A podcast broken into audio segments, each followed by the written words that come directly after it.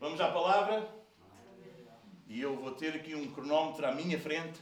Já pus aqui a funcionar, que é para eu não me esticar para além do que é suposto. Porque eu também tenho que ser disciplinado. Está bem? Ok?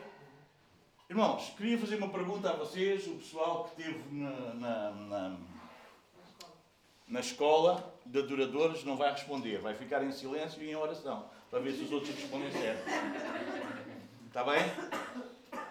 O que é que tu, o que é que tu mais querias ver, querias estar presente, querias ver Jesus fazer?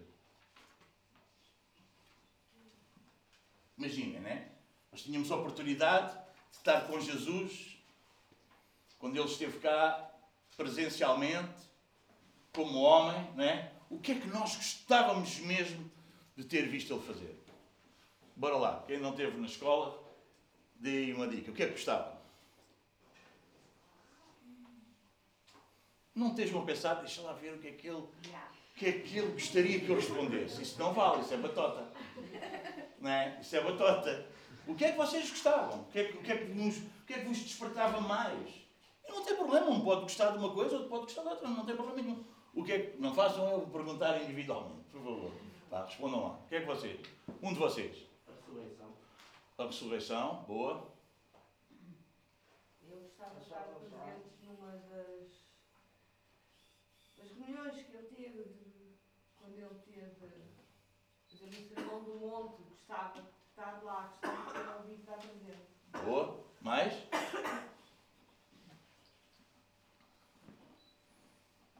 Mais? A salvação do mundo. Ela salvava. Mais?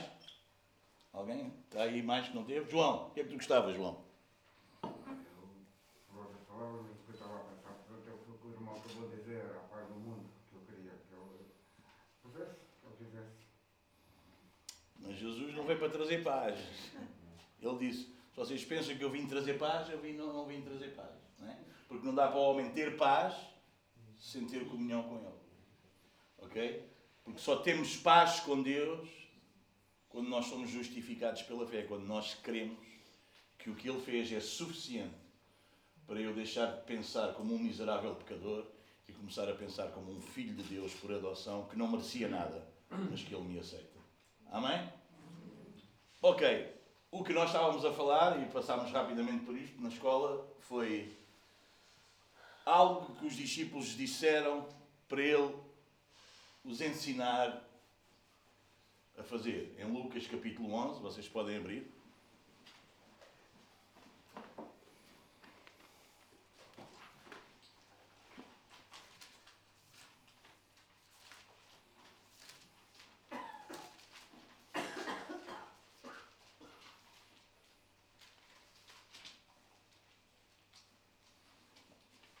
Isto fascinou os discípulos, isto deixava-os uau. Lucas 11, vamos lá. De uma feita estava Jesus, o quê? O quê? Orando. Orando, não é? Estava Jesus orando em certo lugar quando terminou. Um dos seus discípulos pediu-lhe: Senhor,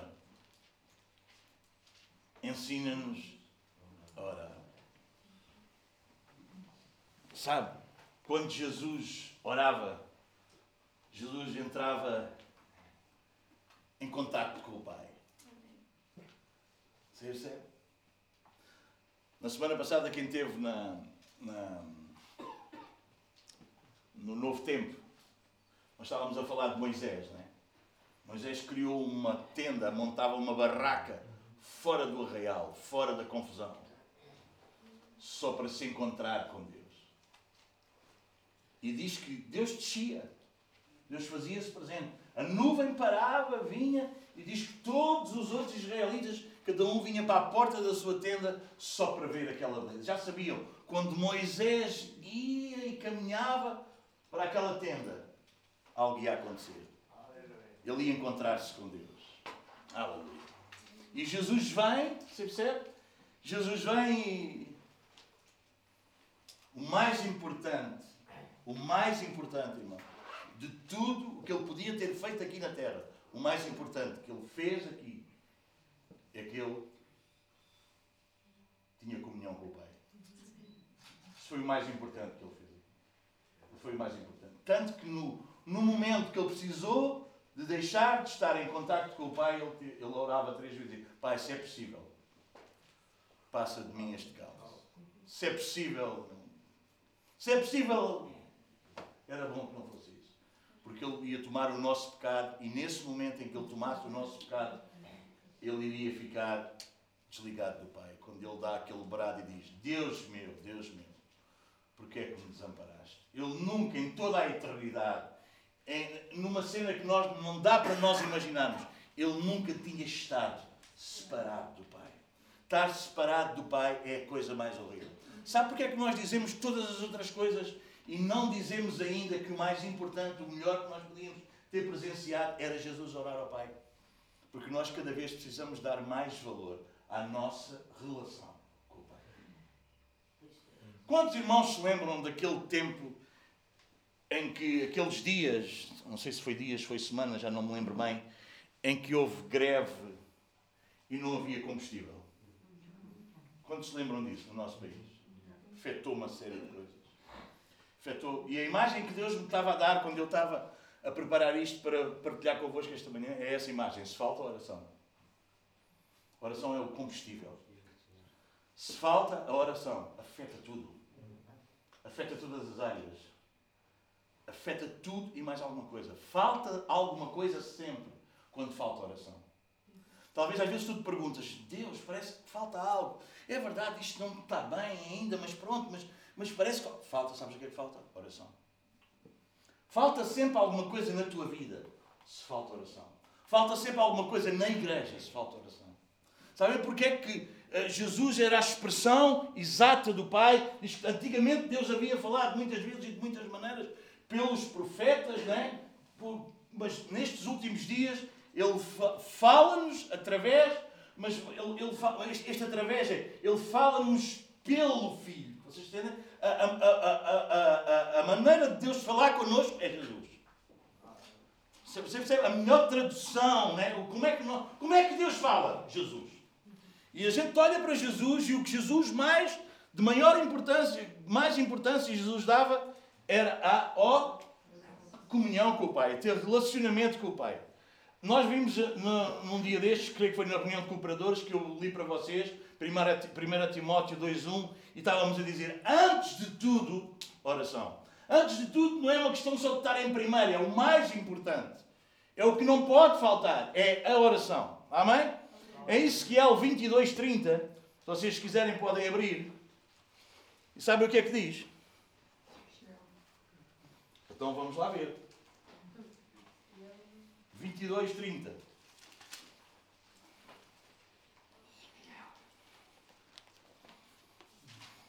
Assim: Busquei entre eles um homem que tapasse o muro e se, e se colocasse na brecha perante mim, a favor desta terra, para que eu não a destruísse, mas a ninguém achei. Deus continua a precisar de homens e de mulheres e de igrejas que se colocam na brecha, clamando para que Deus abra o coração, como nós fizemos nesta manhã, clamando para que Deus tenha misericórdia, para que Deus na ira se lembre da misericórdia. Sabe porquê? Porque da maneira como nós, não é que Deus vai alterar algo que Ele já tenha planeado, mas é que Deus está-nos a fazer de acordo com o que Ele já planeou. Amém? Quando às vezes nós lemos na palavra, Senhor, lembra-te das suas promessas, não é que Deus se tenha esquecido, é que nós é que precisamos lembrar isso. Você percebe? É que nós precisamos saber o que Deus prometeu, para nós nos movermos nisso que Deus prometeu. E se Deus prometeu que Deus iria fazer, Deus faz.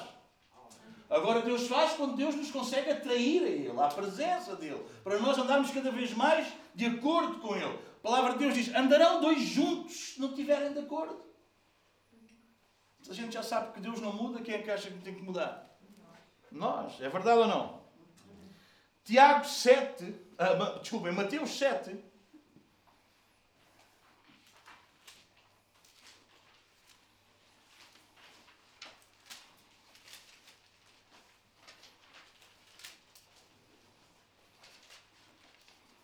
O que é que nos diz? Versículo 7. Pedi e dar-se-vos-á. Buscai e achareis Batei e abri-se-vos-á. Porque todo O que pede, recebe. O que busca, encontra. E a quem bate, tens pedido, irmão. Tens buscado. Porque a todo o que pede, recebe. Deus tem-te levado a pedir. Vais receber. Todo o que busca, encontra. Busca mais. Busca mais fundo. Não desistas de buscar, não pares de buscar. Ah, bem, tens buscado. Continua. Não desistas. Porque todo o que busca, encontra. As coisas preciosas, como eu vos tenho dito, não estão à superfície. Os mineiros não encontram o ouro, dão um pontapé numa pedra. É preciso escavar. É preciso ir lá bem fundo. O valioso, o precioso, não está num, num devaneio da nossa cabeça. Hoje, bora lá. Não há coisa na nossa vida que tenha maior luta para acontecer que a oração. Quantos já perceberam isso? Não há coisa mais cansativa do que a oração. Tu oras 3, 4, 5 minutos, já estás cansado de orar, já não sabes o que queres dizer. Dobras os joelhos, passar. Às vezes consegues estar a ver televisão, torcido, não sei virado, estás ali na boa. Dobras os joelhos para orar, de um bocadinho, estás todo partido, tens de mover. Porquê é que achas que isso acontece? Porque isso é importante. Porque isso é difícil. Mas não é porque Deus quer tornar difícil, é porque a nossa carne não gosta. É porque o diabo, as trevas, os demónios sabem o que é que acontece se tu orares. Sabem o que é que acontece se tu pedires. Sabem o que é que acontece se tu buscares. Sabem o que é que acontece se tu bateres. E eles não querem que isso aconteça. Mas Deus está em ti para te levar a que isso aconteça. Bati, batei e abrir-se-vos-á. Busca. Buscar não é uma coisa que a gente olhou já não, a gente busca.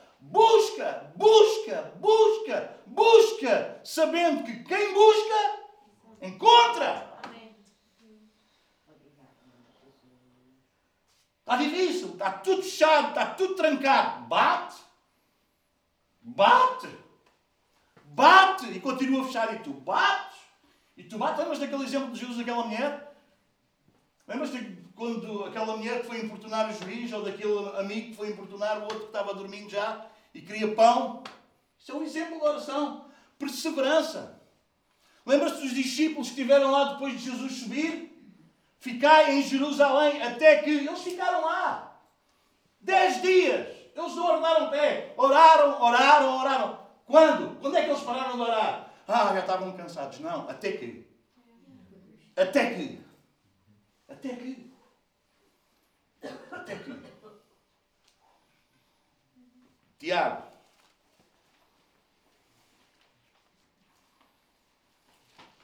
Capítulo 4.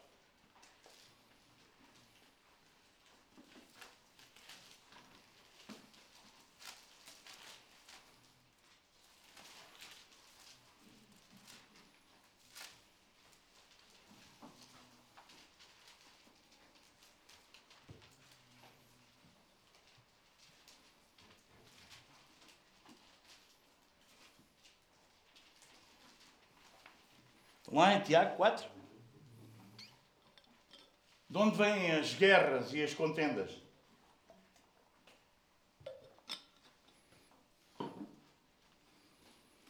De onde procedem as guerras e as contendas que há entre vós?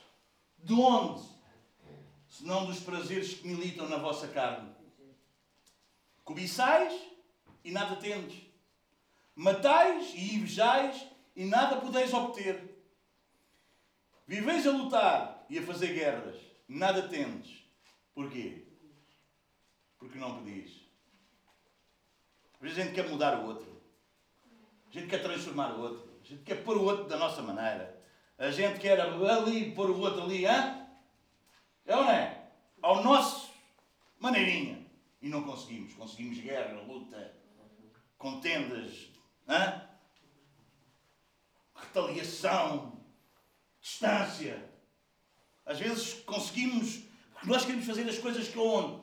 na nossa carne, na nossa cobiça, no nosso desejo, para o nosso belo prazer. Hã? E em vez de conseguirmos que o outro fique mais próximo, o outro fica mais distante ainda. Em vez de conseguirmos que o outro mude, o outro cada vez se firma mais. Porquê é que isso acontece? Não temos porque não? Pois pedimos, às vezes, e não recebemos porquê? Porque pedimos mal. Sabe porquê? Porque a gente não lê a Bíblia. Porque a gente não medita na palavra. Porque a gente não conhece o Deus a quem oramos. Porque o Deus a quem oramos conhece-se através da palavra. É por isso que nós precisamos de ler, meditar e orar. Há, há, há, há, dois extremos na igreja. Há igrejas que só ensinam, pregam, ensinam, pregam, ensinam, pregam, mas não oram. Não têm comunhão nenhuma com Deus. E há igrejas fazem milagres. Mas Jesus nem os conhece. Sabe como é que eu sei isso? Está lá em Mateus. Naquele dia, muitos virão a mim e dizem: Senhor, não fizemos nós milagres em teu nome? Não ressuscitámos os mortos, não batizámos, não fizemos tudo Jesus vai dizer: Não vos conheço, a gente. Encontramos-nos em algum lado. Onde é que nós nos encontramos? Não vos conheço. Vocês praticam iniquidades, quer dizer, vocês praticam maldade. Porquê é que eles praticavam maldades? Porque eles não conheciam a Deus, porque eles não liam a palavra, porque eles não tinham relação nenhuma com Deus. Ou pelo menos com o Deus daquela palavra. Você percebe? A palavra, a oração tem que ser acompanhada pela palavra. Nós precisamos de orar a palavra. E orar a palavra não é orar os versículos bíblicos. Então também não tem mal nenhum orar os versículos bíblicos. Há, há, há, orações que Paulo, por exemplo, deixou escritas. Jesus deixou escrito. Não tem problema nenhum. Era, mas você percebe, nós temos que orar de acordo com a palavra. Se nós pedirmos alguma coisa de acordo com a sua vontade, sabemos que Ele nos ouve. E se sabemos que Ele nos ouve, sabemos que Ele nos responde. Então tem que ser palavra e oração. Oração e palavra. Há igrejas que oram muito, oram muito, xerebexé, xerebexé, xerebexé, mas não têm nenhuma doutrina, não têm nenhum ensino da palavra. E vão orar o que não é. Pedis e não recebeis, porquê? Porque pedes mal.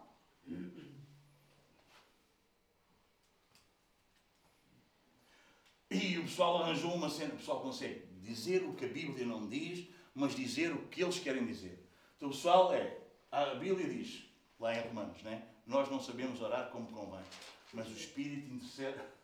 Eles oram em línguas. É ou não é? Maravilha. Cambada de ignorantes, não é? Porque depois achando que, uau, que maravilha. Tente falar com uma pessoa dessas. Tente passar eh, férias com uma pessoa dessas. Tente viver com uma pessoa. E você vai ver que essa gente é completamente desequilibrada. Não tem uma conversa de fio a pavio. Louca. Porque falta o quê? A palavra. A revelação. Conhecer Deus quem Ele é. Sujeitar-se à palavra, render-se à palavra. Então o pessoal acha que oração é tipo magia negra.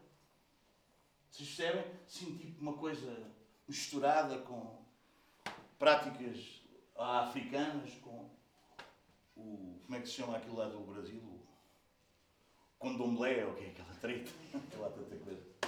Bem, vocês percebem aquela gente completamente desviada, sem perceber, sem discernir qual é a vontade. Se ele não conhece a Bíblia, como é que ele vai saber qual é a vontade de Deus?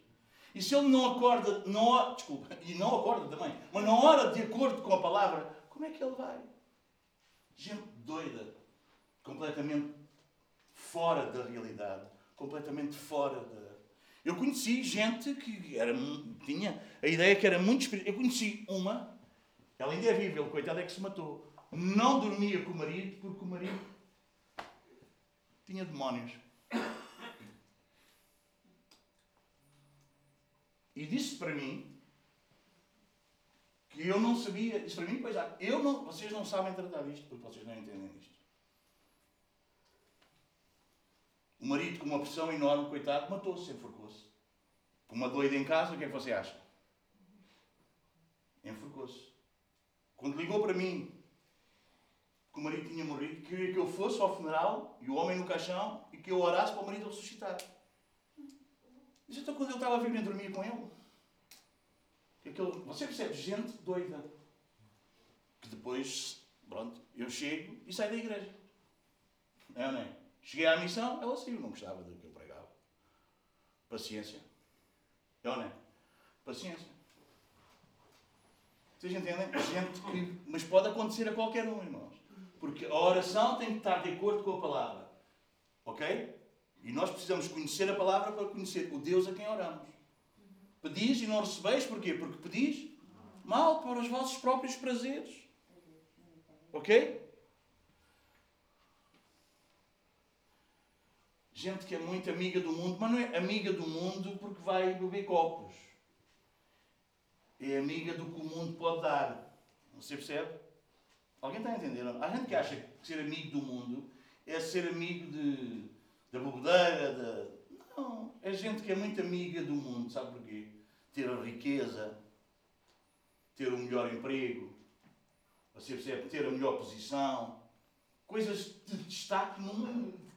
E quem se faz amigo do mundo, e do, quando Jesus é tentado no deserto, o que é que o diabo lhe disse? Olha, está aqui esta mulher linda, vai-te muito bem. Eu te darei tudo isto, se tu me adorares. Você percebe? Sabe o que é ser amigo do mundo? É a gente poder usufruir de tudo e há gente a pregar isso.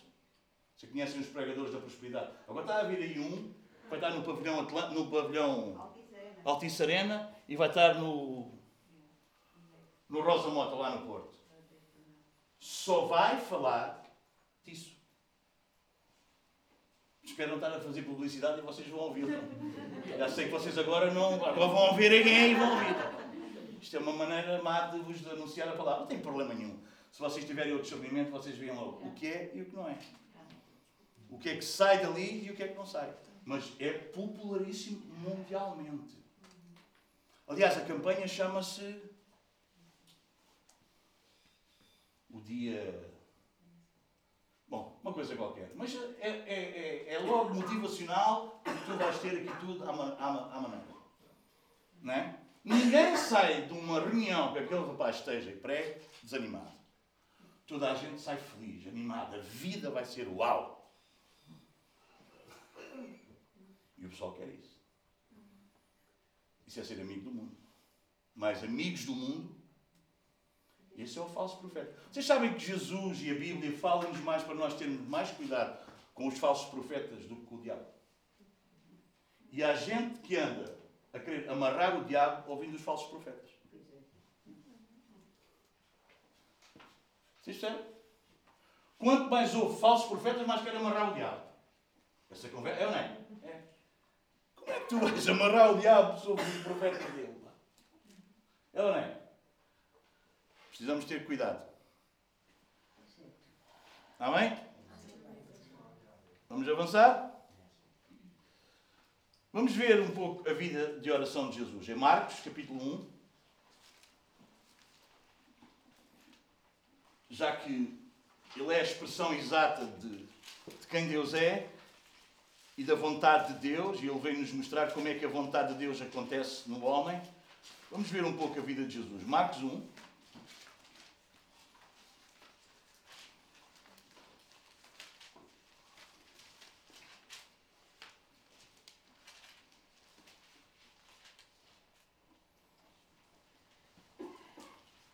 Versículo 32.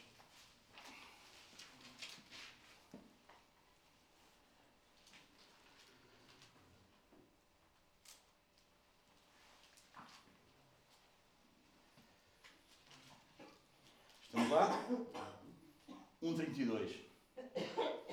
À tarde, ao cair do sol, trouxeram a Jesus todos os enfermos e endemoninhados. Toda a cidade estava reunida à porta. E ele curou muitos doentes de toda a sorte de enfermidades.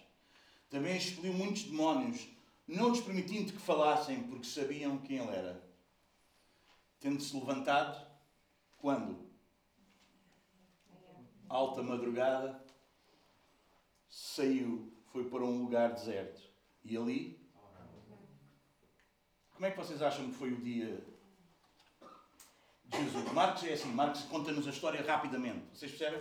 A gente lê Marcos e até fica com falta de ar. Porque Marcos está-nos a contar uma história e outra e outra e outra. A gente fica com falta de ar. Até ficamos cansados com Marcos a contar-nos a história. Se vocês lerem o livro de Marcos, o livro de Marcos é assim. Ele e daqui, e passou para ali, e foi para ali, e, e pouco depois destes dias, você percebe? Marcos conta-nos a história e a gente fica "Ah, sem fogo.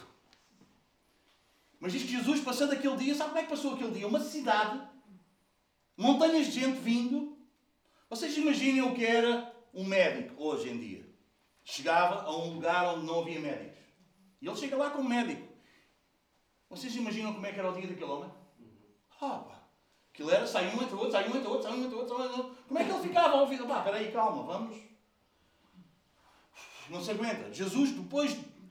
Jesus não vivia uma vida desocupada. É, isto é para vos dizer o quê com isto? É que oração não é para gente desocupada. Há gente que diz, eu não tenho tempo para orar. Olha, irmão, o irmão sabe lá, tenho isto, tenho aquilo, tenho outro, tenho trabalho, tenho os filhos, tenho os netos, tenho a cuida, tenho não sei o quê, tenho não sei o quê. Irmão, não tenho tempo. Não, irmão. Oração não é para gente desocupada. Aliás, ocupação, eu vou tentar dizer isto, a ver se vos consigo impactar. O- o- ocupação não é do diabo. Ocupação é o próprio diabo. Ele sabe manter ocupado com uma série de coisas. É isto, é aquilo, é o outro, e agora não dá por causa disto, e agora não dá. Hã? Alguém sabe o que é que eu estou a dizer? Só se tu não tentas orar. Porque se tentas orar, tu sabes muito bem o que é que eu estou a dizer. É ou não é? Ele mete-nos na cabeça que a gente está ocupados com uma série de coisas da vida, tão ocupada, tão ocupado, tão ocupado, que quando a gente tiver tempo a gente vai orar. Mas a vida está tão ocupada que não dá para nós orarmos. Jesus, depois de um dia de gente, e mais gente, e mais gente, e mais gente, e era suposto, olha, vou, mas é descansar, porque eu preciso é descansar, diz que levantou-se alta madrugada e afastou-se. E foi para ali orar. Olha, continua. Procuravam-no diligentemente Simão e os que com ele estavam. Tendo-o encontrado, lhe disseram: Todos te buscam, como é que é possível? Como é que tu deixas esse pessoal? Como é que tu não, como é que tu não prestas atenção? Hã? Então, mas tu vais para onde? Então, mas tu agora vais, vais morar com toda a gente à tua procura.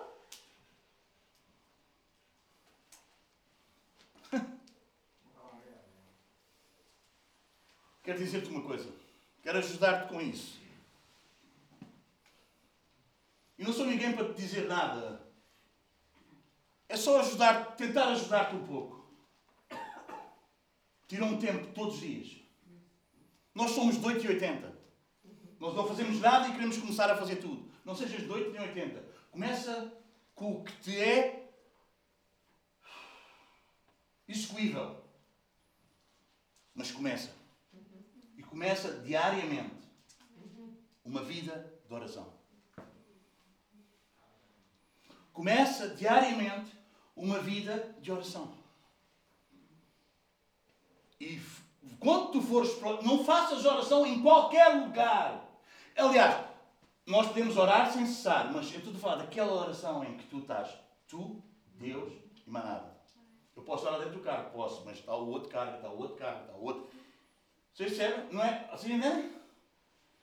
Buscam um lugar, buscam um lugar, e sabem, nós na nova aliança temos algo maravilhoso. Para mim, pelo menos, eu fico maravilhado com isto. Sabe, Moisés arranjou uma tenda fora do arraial, ele encontrava-se com Deus, Deus descia. Mas sabe o que é que acontecia com Moisés? Diz que Moisés era, conforme, era como se a gente fosse para a praia no Algarve. Bronzeia muito, mas ao fim de um tempo o bronze vai embora. Percebe? Ele fica todo queimado, todo negro, mas a gente vem embora, está 15 dias em Lisboa, parece que nunca teve praia. Nem sabe o que é que eu estou a dizer. E a glória que pairava na velha aliança sobre Moisés era, ele tinha que cobrir o rosto para que ninguém pudesse ver. E sabe porquê? Porque chegava a um ponto que se desvanecia, que ia embora, que já não estava. Mas sabe o que é que nós temos na nova aliança? E Paulo fala nisso na segunda carta aos Coríntios. Diz algo maior, diz algo glorioso para nós na nova aliança.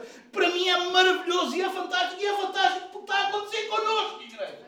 Sabe o que é? É que nós agora na nova aliança, nós entramos com o rosto desvendado. Sabe porquê? Porque quando Deus opera em nós, nós vamos sendo transformados numa glória cada vez maior. A glória não desaparece, não desvanece. Aleluia! Porque nós estamos sendo transformados pelo Senhor e o Senhor é o Espírito para sermos mais parecidos com Jesus. Não é tão fixe esta nova aliança, irmão? Não é tão bom nós termos, Deus ter nos colocado na terra neste tempo, Deus na sua imensa sabedoria e graça e soberania colocou-nos a nós como povo dele numa altura em que a glória não está só no homem. Vá lá, segundo aos Coríntios 3, eu, eu quero ler este versículo com vocês. Isto é fantástico, pá. Isto é fan... Eu não sei se vocês vibram com isto, mas eu vibro. Eu fico maluco. Se calhar é por isso que Paulo dizia: se enlouquecemos é por Deus. Se guardamos um bocadinho o juízo é por vossa causa que a gente fica. Ah? Aleluia. Eu não quero. Oh, eu não estou a dizer isto para vos contagiar com o meu entusiasmo. Não é nada disso. É que eu estou mesmo entusiasmado. Você percebe? É que eu fico mesmo maravilhado. Eu fico mesmo feliz. Eu fico mesmo grato. Porque Deus é maravilhoso. Olha o Paulo vai dizer, segundo aos Coríntios 3. Não vamos ler só o 18, vamos ler todos até ao 18. O 2. Vocês sois a nossa carta, diz Paulo, para a igreja de Corinto. Escrita em nosso coração, conhecida e lida por todos os homens estando já manifestos como cartas de Cristo, produzida pelo nosso ministério, escrita não com tinta, mas pelo Espírito de Deus vivente, não em tábuas de pedra, como era a de Moisés, mas em tábuas de carne, isto é, nos vossos corações. Sabe o que é que Paulo estava a dizer? Olha, vocês, vocês, igreja, vocês são a nossa carta. Vocês são o que se vê do nosso ministério. Daquilo que nós pregamos, ensinamos, oramos, ministramos, vocês são a evidência disso. Vocês percebem? A gente não escreve um sermão. A gente tem vidas transformadas para apresentar. E era isso que Paulo estava a dizer. Aleluia! Eu gosto disto. Eu gosto disto. E por intermédio. E é claro que sim, sempre por Ele. Nele, por Ele, por meio dele, para Ele, são todas as coisas. E é por intermédio de Cristo que temos tal confiança em Deus. Não que nós mesmos sejamos capazes de pensar alguma coisa como se partisse de nós. Vocês não gostam disto?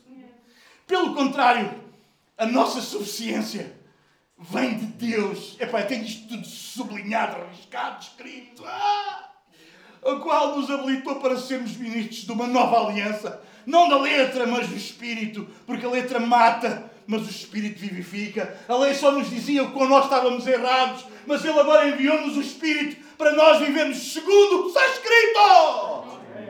Aleluia! Aleluia! A letra acabava com eles, a letra condenava-os, a letra trazia morte, condenação. E é isso, irmão, quando nós lemos a palavra. A palavra diz que nós não estamos bem, a palavra diz que nós estamos mal, a palavra diz que nós estamos perdidos, porque nós somos pecadores. Mas sabes o que é que acontece? Vem o Espírito e diz: Não, mas Jesus morreu por ti.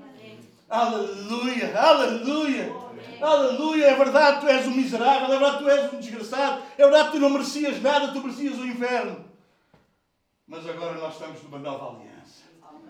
A letra mata-me quando eu me ponho diante deste livro. Eu estou perdido. Eu não encontro nada em mim que me salve. Ah, irmão.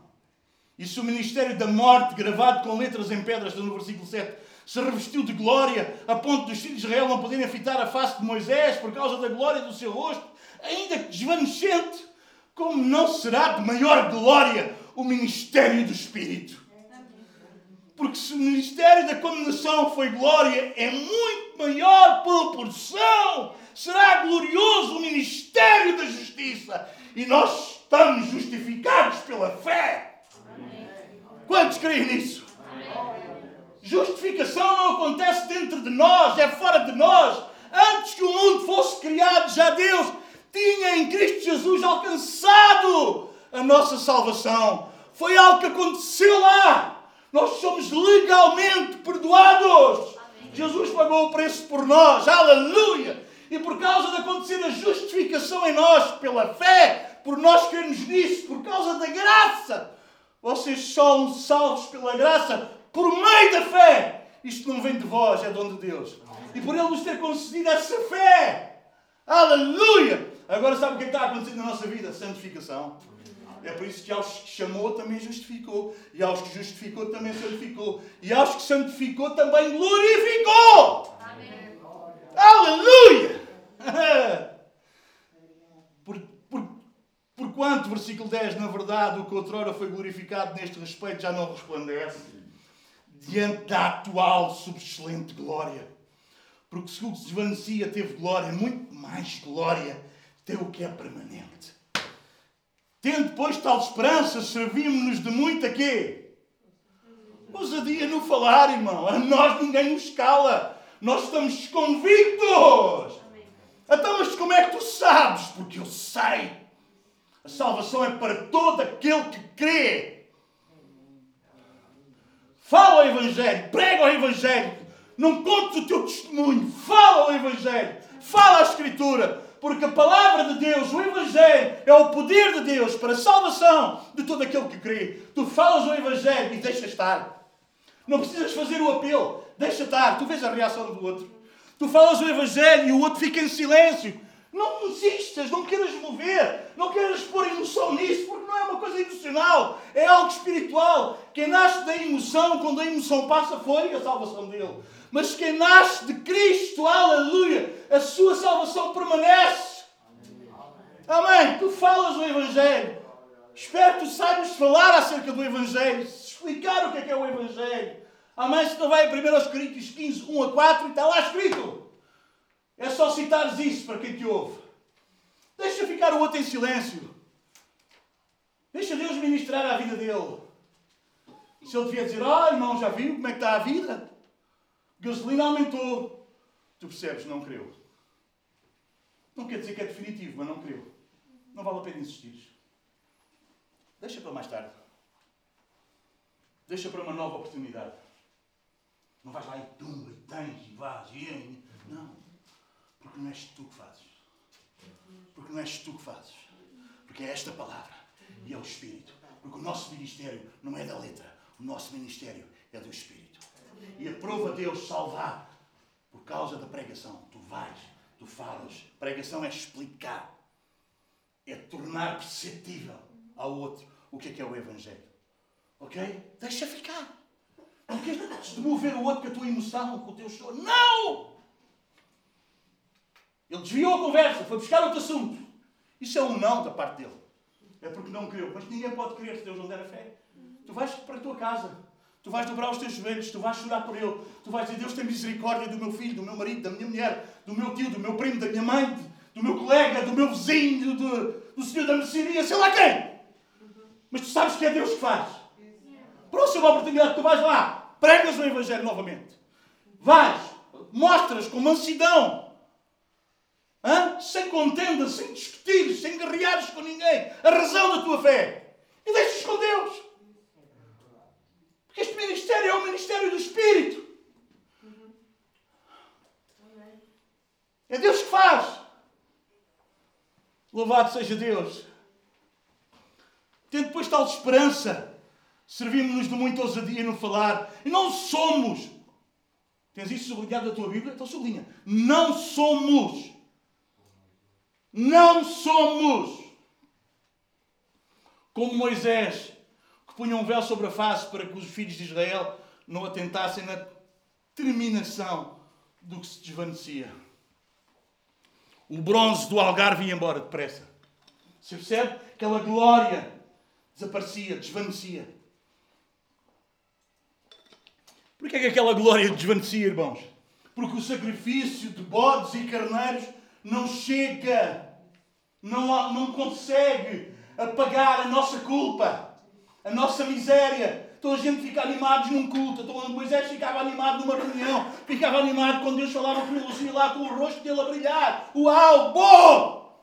Mas o sacrifício não era perfeito. Mas sabes, Jesus, como nós estudávamos, lembras-te, Helder, na semana passada, lá no Novo Tempo, mas Jesus, uma vez por todas, aperfeiçoou-nos. De uma vez por todas, aleluia, está feito. De uma vez por todas, não é preciso mais sacrifício, não é preciso mais obra nenhuma, não é preciso mais nada, porquê? Porque Ele fez a obra completa. E é por isso que o nosso rosto, a glória que paira em nós, não é algo que desvanece quando acaba a reunião. Não é, algo, não é uma coisa e lá vem a culpa e lá vem outra vez. Não, não, não, não, não, não. Porque o sacrifício de Jesus, o sangue de Jesus, nos purifica de todo o pecado. E sabe o que é que, é que nós estamos pela fé? Como se nunca tivéssemos pecado, como se nunca tivéssemos errado. E nós sabemos que isso não é mérito nosso, isto não é pela nossa devoção, isto é, é por causa do que Jesus fez. Aleluia! Vamos lá ler, vamos lá ler. Mas os sentidos deles se embutaram, pois até ao dia de hoje, quando fazem a leitura da antiga aliança, o mesmo véu permanece, não lhes sendo revelado que em Cristo é removido. Mas até hoje, quando é lido Moisés, o véu está posto sobre o coração deles. Quando, porém, algum deles se converte, o véu lhe é retirado. Vocês lembram-se do novo e vivo caminho do véu que foi rasgado pela sua carne, que é o seu corpo? Aleluia! Cristo! Não, o nosso véu está tirado. A gente está no Santo dos Santos. A gente tem intimidade com Deus. O véu foi rasgado, não há mais. Agora nós temos um novo e vivo caminho. Nós temos um caminho novo. Ele diz que consagrou, que inaugurou este caminho para a presença do Pai. Aleluia! Que é novo e é vivo. É, é, ele é o pão vivo porque é um pão que anda, não, é um pão que dá vida. Ele é a luz verdadeira porquê? Porque há muitas luzes que até animam, mas ele é a luz verdadeira porquê? Porque ele é a luz que ilumina o homem, ele é a luz verdadeira. Ele é a videira verdadeira porquê? Porque ele não é uma religião. Nós não somos mais uma religião no meio de todas as outras religiões, não! Nós somos os ramos da videira verdadeira. Louvado seja Deus, aleluia! Quando, porém, algum Deus se converte ao Senhor, o véu lhe é retirado Ora, o Senhor é o Espírito. E onde está o Espírito do Senhor, aí há liberdade. Lembram-se daquela palavra que nós estudávamos? Tendo, portanto, irmãos, intrepidez para entrar no Santo dos Santos. Quer dizer, não entram a tremer, não entram. Vocês agora têm liberdade para entrar. Aleluia. E onde está o Espírito? O Espírito do Senhor está em ti? O Espírito do Senhor habita em ti, então tu tens liberdade. Então tu tens liberdade. Não é a liberdade para dar pilos, pilos, pulos, pinotes. Ainda bem que eu disse pilos, pinotes, sei lá o quê. Ainda dizem que não falam línguas. Era o que faltava. Hã? Amém, irmãos? Nós agora temos ousadia. Não é vamos tentar ter, não é vamos tentar entrar, não. Não. Nós temos. Nós temos. Isto não é uma coisa imposta, isto não é uma coisa que se ensina, isto é algo que acontece dentro de ti. O Santo dos Santos não é mais um lugar estranho para ti. O Santo dos Santos é onde tu queres estar. Olha agora mais, olha agora mais. E todos nós, eu gosto disto, sublinha isso. Antes era só um que entrava. Agora, o que é que está lá?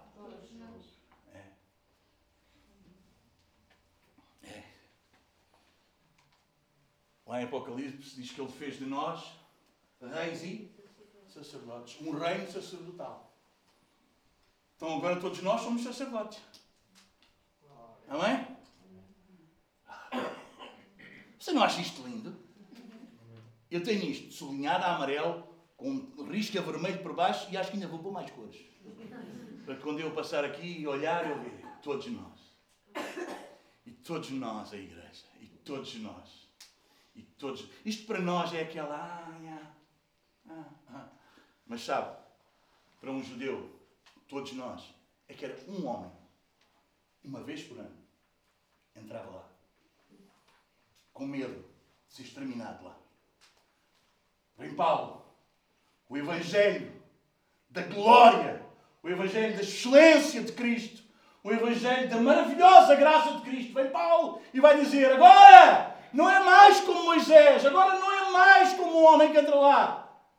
Cheio de medo de ser exterminado por Deus, não. Agora, todos nós. Agora, todos nós, com o rosto desvendado, contemplando como por espelho a glória do Senhor. Aleluia. Somos o quê?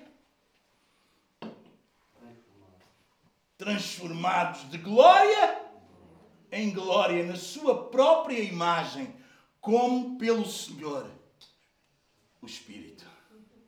Amém? Aleluia? Sim, irmãos. É isso. Aleluia. Sabe o que é, que é o espelho?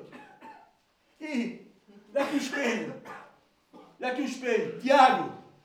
Tiago. Vamos lá, Tiago. Ai, amigo Tiago. Tiago.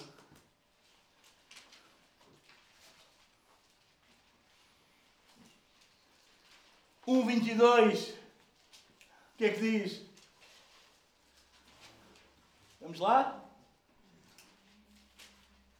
Tornai-vos, pois, praticantes da palavra e não somente ouvintes, enganando-vos a vós mesmos.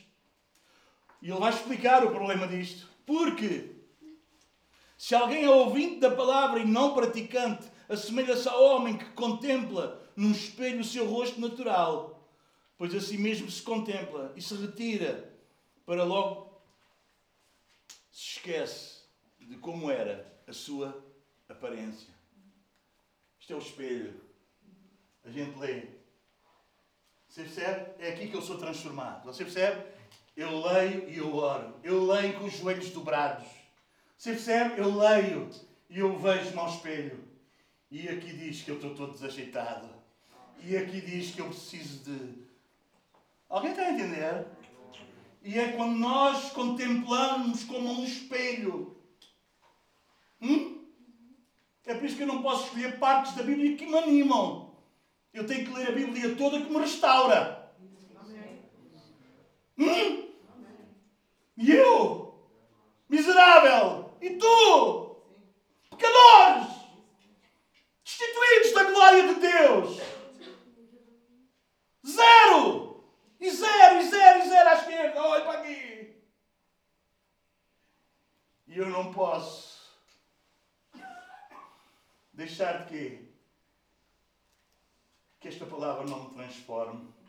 Eu não posso ser como aquela pessoa que se olha ao espelho, está todo desajeitado e vai embora e é como se não tivesse visto a figura que tinha. Cabelo para aqui, o botão assim. Você percebe? O que é que você se olha ao espelho de manhã para não ir fazer figuras para a rua? É ou não é? Ir arranjado. Qual é o espelho que tu deves ver mais, irmão? Qual é a figura que tu deves ver mais? Abres aqui, dobras os joelhos e contemplando como um espelho.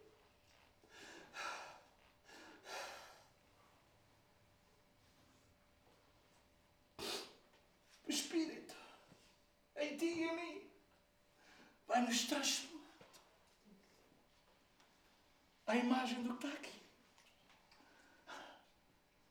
à imagem de Cristo.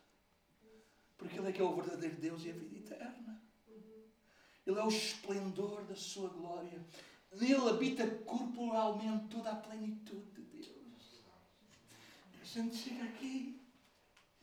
Ele é o verbo, a palavra. E a gente olha aqui como um espelho. Não reclama do espelho. Não diz mal do espelho, não parte o espelho, não fecha o espelho, a gente olha. E quebrantamos. E dizemos, Senhor, transforma. Transforma-me. Transforma-me. Transforma-me. Eu ainda sou tão diferente do que está aqui. Mas eu não quero ser um ouvinte. Eu não quero ser como um homem que se olha ao espelho e vai embora e é como se não tivesse visto nada. Eu não quero ler aqui diz que há coisas da minha vida que eu preciso abandonar, que eu preciso deixar, que eu preciso pôr para longe de mim e fazer de conta que isto não é lá. Transforma. Aleluia. Louvado seja Deus. Amém? Amém? Precisamos saber ficar sozinhos. Precisamos saber ficar sozinhos, irmão. Quietai-vos e sabei que eu sou Deus. Precisamos ficar so, saber ficar sozinhos com Ele. Há um preço a pagar, o outro vai passear, o outro vai fazer aquilo. Eu não vou, eu fico aqui.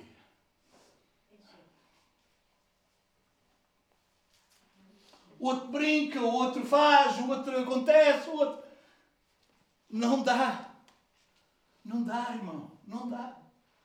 Não dá. E não estou-vos a falar de um fanatismo louco que a gente já não vive com ninguém. Não é nada disso. Jesus comia com prostitutas, pecadores. Você percebe, Jesus estava. Mas a gente pode estar, está bem? Podemos estar ocupados com isto, com aquilo, com o outro. Mas só uma coisa que tu não podes permitir na tua vida é não estares com Deus. Tu podes arranjar tempo para estar com toda a gente, tudo bem, tudo muito certo, é isso, é tudo lícito, importante, claro que sim. Mas tu não podes é ter tempo para estar com toda a gente e com tudo e não teres tempo para estar com Deus. Alta madrugada, saía. E ele ia estar com o pai.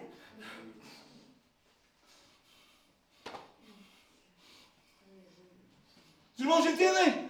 Eu estou a falar de um fanatismo doido, que a gente já não está com ninguém, não se está com ninguém, acha-se melhor que todos. Você percebe? E os outros já são todos gente. A gente já somos mais uns extraterrestres do que não, não havia, não houve mais ninguém homem do que Jesus. Amém? Gente cheia de afetos, cheia de amor pelos outros, querendo passar tempo com o outro, que a gente sabe que quando passamos tempo com o outro, é que o outro pode ter uma oportunidade de ter luz ali. Mas a gente precisamos, irmãos, no nome de Jesus, eu rogo-vos, pelo nome de Jesus, que tu precisas diariamente de teres tempo com Deus. E tempo de qualidade, tempo de excelência, tempo bem melhor do que tu tens tempo com qualquer outra coisa. Tu dedicas à tua família, fazes bem. Dedicas ao teu trabalho, fazes bem. Dedicas à tua escola, fazes bem. Sim. Dedicas aos teus amigos, fazes bem. Sim. Mas dedica-te a Deus. Aleluia. Nas grandes decisões da tua vida, o tempo é importante. O tempo é importante. O bem mais precioso que nós temos é o tempo. E nós temos que saber geri-lo. Aproveitar ao máximo cada oportunidade, sabendo qual é a vontade de Deus. Efésios 5, 15 a 17. Depois tu vês isso em casa, senão a gente acaba amanhã à tarde só o culto e tem que acabar hoje. Amém? Percebe isso? O bem mais precioso que tu tens não é a saúde. O bem mais precioso que tu tens não é o dinheiro. O bem mais precioso que tu tens não é o trabalho. O bem mais precioso que tu tens é o teu tempo. É o tempo. E tu precisas saber geri-lo da melhor maneira. Tu precisas saber geri-lo da melhor maneira. Como nós já falámos, tu sabes muito bem que o diabo é capaz de te fazer tu estar ocupado com tudo e mais alguma coisa, só para tu não te relacionares com o Pai. Quando tomas as grandes decisões,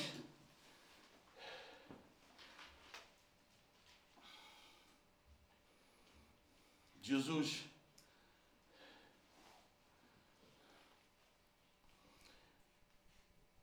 em Lucas 6, 12 e 13.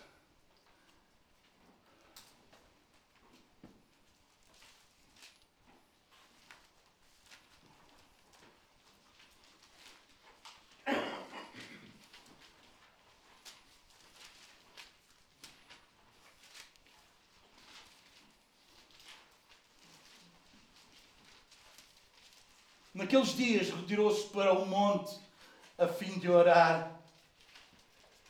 Ai, quanto tempo aguentas orar? Quanto tempo aguentas orar? Quanto tempo aguentas? Se é que horas? Quanto tempo aguentas? Pessoal do discipulado, o que é que nós estamos a aprender? A meta.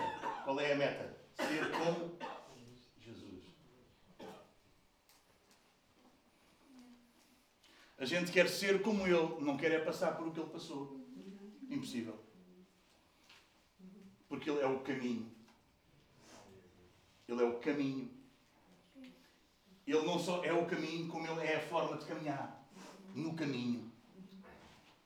Hum? Naqueles dias, e se vocês fossem ver os dias, é sempre dias de trabalho, irmãos. No reino de Deus não há lugar para gente calona, gente preguiçosa, gente que não quer fazer nada. Isso não está no reino de Deus. Isso não faz parte do reino de Deus. Jesus passava o dia a trabalhar. Naqueles dias retirou-se para o monte, a fim de orar. E orou três minutos. É o que está lá? Foi um bocadinho, não é? Até ao almoço. Ah, almoço não, que isto era de noite. Passou o quê? À noite, ora. Passou a noite, ora. E quando amanheceu,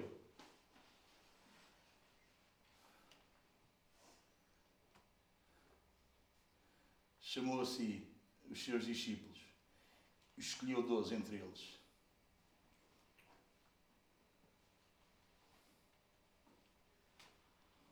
Quanto orgulho eu não demonstro na minha vida quando eu tomo decisões sem orar. Quem é que eu me acho quando eu tomo decisões na minha vida sem orar? Quem é que eu me acho? Se Jesus, Jesus, sem pecado, o homem perfeito,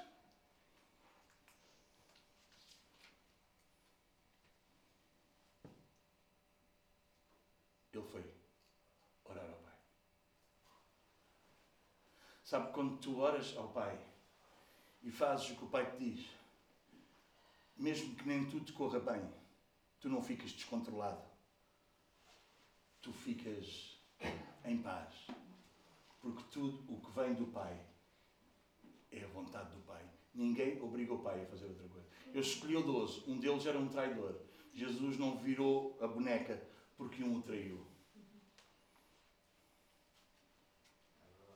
Alguém consegue entender? Alguém consegue entender? Quando tu tomas as decisões da parte do Pai, isso não quer dizer que tudo vai correr às mil maravilhas e perfeito. Há gente que acha que se orar a gente vai orar para tudo correr ali perfeito às mil. Não. Não. Porque a cena não é correr tudo perfeitamente, a cena é tu seres aperfeiçoado. E a gente não percebe isso. E a gente não percebe isso. Vocês percebem? Há gente que ora para tudo correr bem. Não ores para tudo correr bem. Ora para que Deus continue a trabalhar bem na tua vida. Amém? Então, nas decisões tens de tomar, consulta o Pai. Não faças uma oração de 3 minutos. Às vezes é preciso orações rápidas, mas orações decisivas na nossa vida não são orações de 3 minutos. São um bom tempo com o Pai. São um bom tempo com o Pai. São um bom tempo com o Pai. Há orações rápidas, claro que sim. Claro que sim. Vocês lembram-se de uma oração rápida? Quem fez uma oração rápida? Nós já ouvimos hoje, Neemias. Quando foi à presença do rei, o rei disse, e ele teve que fazer uma oração rápida para ser. Não é? Foi pedir favor do rei para poder ir lá. Ele, naquele momento, ele teve a oportunidade de fazer. Ele diz que ele orou ao Senhor. Naquele momento, ele estava a caminho e ele orou ao Senhor. Papá, Senhor, há orações rápidas na nossa vida. Há orações rápidas. Há situações que a oração é rápida. Nós tivemos um telefonema, uma chamada a alguém, uma coisa, e a gente, Senhor, como é que é? A gente faz uma oração rápida. Alguém tem a dizer? Mas nem todas as orações são rápidas. Amém?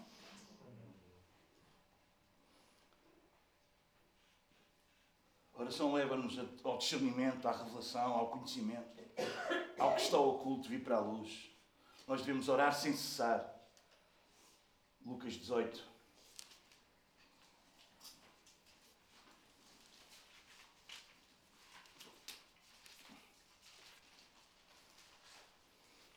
Disse-lhe Jesus uma parábola, 18.1, sobre o dever de orar sempre e sem esmorecer, sem perder a intensidade, sem perder o vigor, sem perder o entusiasmo, sem perder o ânimo. É? Orar sem cessar e sem esmorecer. Que há gente que já vai orar desmorecido.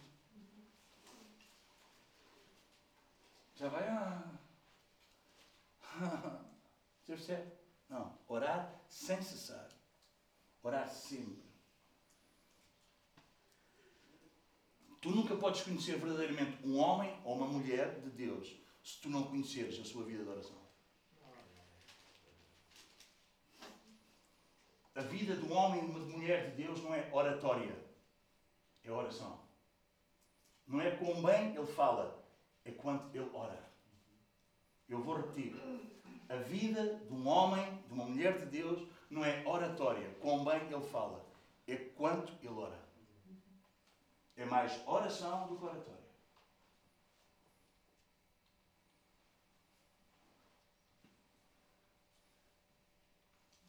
Não estou a dizer que não temos que passar tempo a preparar, não estou a dizer que não temos que passar tempo a meditar, vocês percebem isso que eu estou a dizer? Mas se eu vou dar uma classe, mas se eu vou preparar uma mensagem, mas se eu vou. Vocês percebem?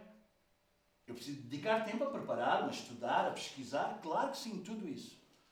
Mas eu preciso de dedicar o mesmo tempo que eu dedico na pesquisa, no mínimo, o mesmo tempo, eu dedico a orar. Então precisas de passar tempo a pesquisar muito, a ler aqui, a ler lá, a perceber isto, a perceber aquilo. Passa o mesmo tempo em oração. Não aches que é a tua pesquisa e a tua lábia que vai convencer o auditório.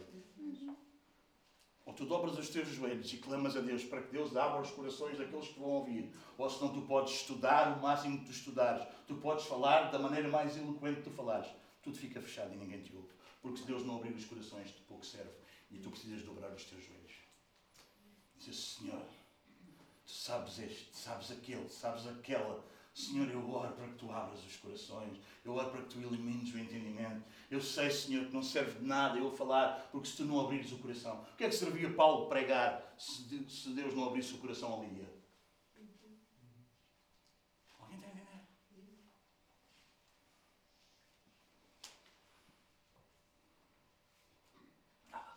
É por isso que quando Jesus falava, quando Jesus pregava, Jesus dizia assim: Vocês não são de Deus. Porque se vocês fossem de Deus, vocês ouviam.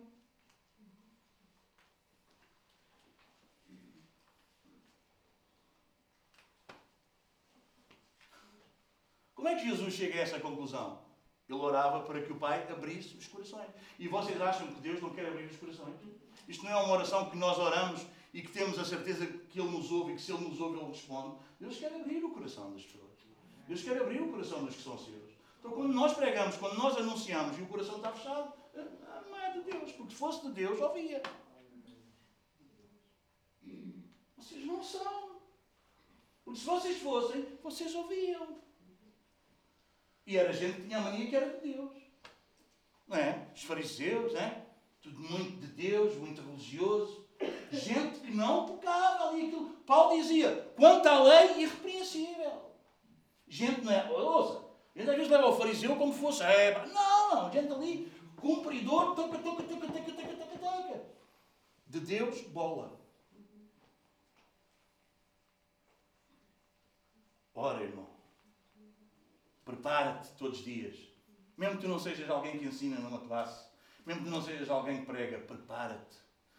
Dobra os teus joelhos, medita na palavra, aprende, para que a tua oração também seja cada vez mais segundo a palavra, para que cada vez mais tu ores a vontade de Deus e não a tua vontade, para que cada vez mais tu conheças a Deus segundo o que Ele diz que é e não segundo tu e eu imaginamos que Ele é.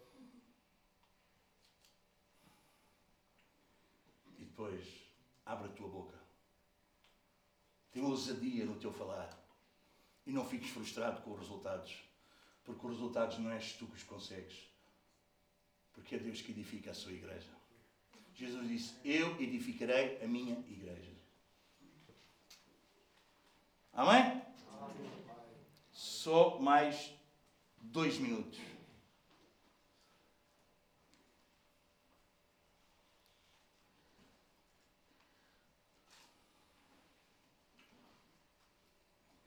Segundo livro de Crónicas.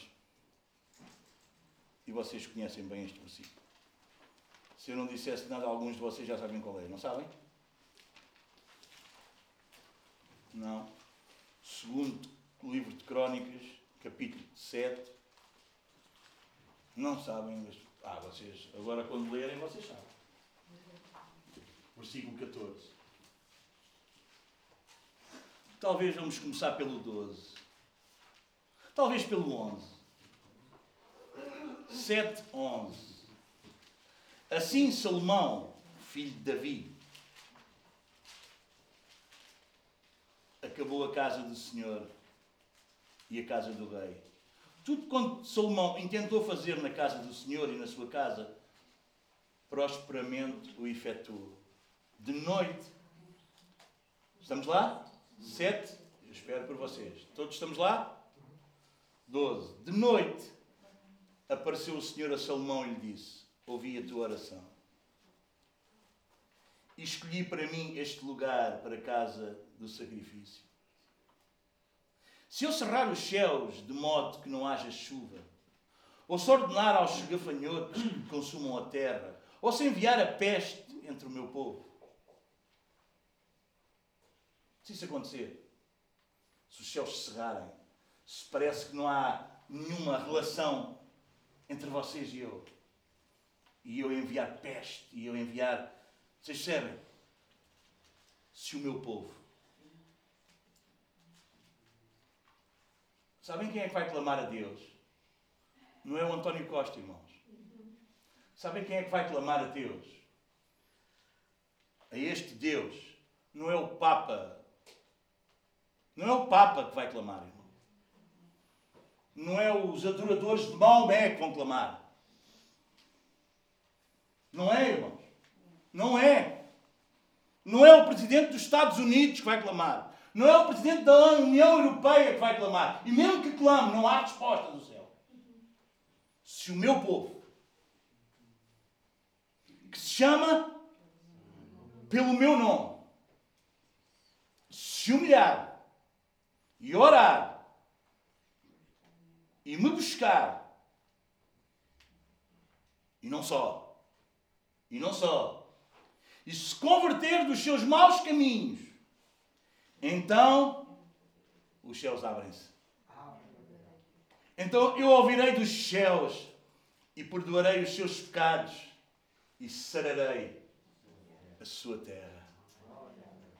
Não, nós queremos que os céus se abram ou não queremos? Nós queremos ter uns céus abertos sobre Portugal ou não queremos? Nós queremos que os céus se abram para que haja salvação ou não queremos? Nós queremos ter aqui uma, uma relação com o trono ou não queremos? Isto não quer dizer que tudo está bem na igreja, irmão. João, como nós estudamos lá em Apocalipse, está lá na ilha de Patmos, só pedra, e a igreja a ser apoquentada, a gente a ser morta. Parece que ia ser o fim da igreja. Mas o céu estava aberto no dia do Senhor, o João, o apóstolo João, no dia do Senhor, não teve que fazer. E ele estava lá como prisioneiro. No dia do Senhor. Se calhar ele estava com pedras às costas, mas ele estava a louvar a Deus. Se calhar ele estava com cargas, ele estava a levar chutadas, mas ele estava. Hoje é o dia do Senhor. E no dia do Senhor, aleluia, aleluia. Quem sabe se ele levou ali umas uma, uma paulada e, e, aquele, como é que se chama, aquele carcereiro, aquele, aquele guarda mau, pensava, desmaiou. Não desmaiou. Está na sala do trono. Está na sala do trono.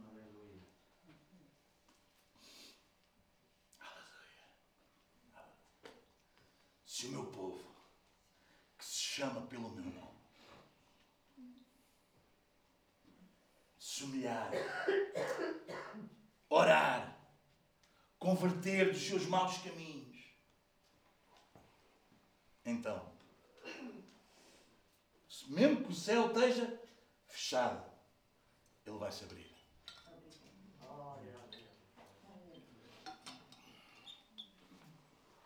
Quatrocentos anos de um céu fechado, não se ouvia uma voz do céu. 400 anos que Deus não falava com o povo. Desde Malaquias até Mateus. 400 anos se passaram. Silêncio do céu. Mete aqui a cena do. Sara, mete aí a, a cena de, dos anúncios. Não.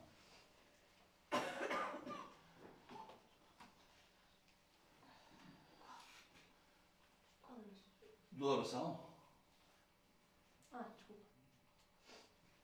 E aconteceu que ao ser todo o povo batizado, também o foi Jesus, e estando ele a orar, o céu se abriu. E não está ali o resto, mas diz que só ouviu uma voz do céu. A voz do céu voltou-se a ouvir. A voz do céu voltou-se a ouvir. A voz do céu voltou-se a ouvir. Irmãos, a nossa nação precisa, precisa de homens, mulheres que se humilhem. Não que se exaltem, que cheios de manias, cheios de capacidade. Não! Gente que se humilhe. E que perceba que a única voz que vai mudar o homem e a mulher é a voz do céu. Nós precisamos que os céus se abram. Nós precisamos que a voz do céu se volte a ouvir. Nós precisamos que nos púlpitos a voz do céu se ouça, em vez de ser a voz do que os homens querem ouvir. Nós precisamos, irmãos, que os louvores, que os cânticos, que as letras não sejam sobre o homem, mas sejam sobre ele.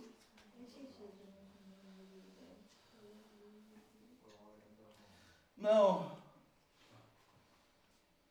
A melhor maneira de tu seres animado não é quando te damos palmadinhas nas costas, é como te dizemos: ouve a Deus, ouve a Deus, ouve a Deus, ouve a Deus, ouve a Deus, ouve a Deus. Fruto do Espírito da nossa vida, irmão, é amor. Mas o amor é extremamente devagar. Amor tem duas coisas. Compõe no mínimo, é composto no mínimo de duas. Amor não é sentimento. Amor é um mandamento.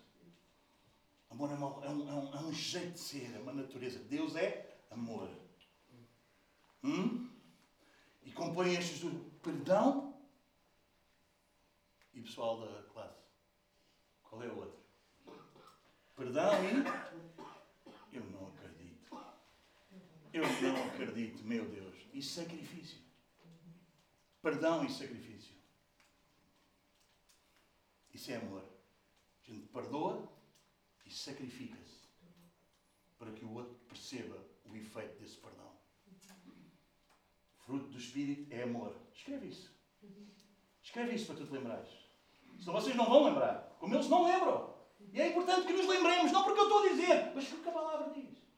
E o fruto do Espírito, Gálatas, capítulo 5, versículo 22. E o fruto do Espírito é amor, alegria.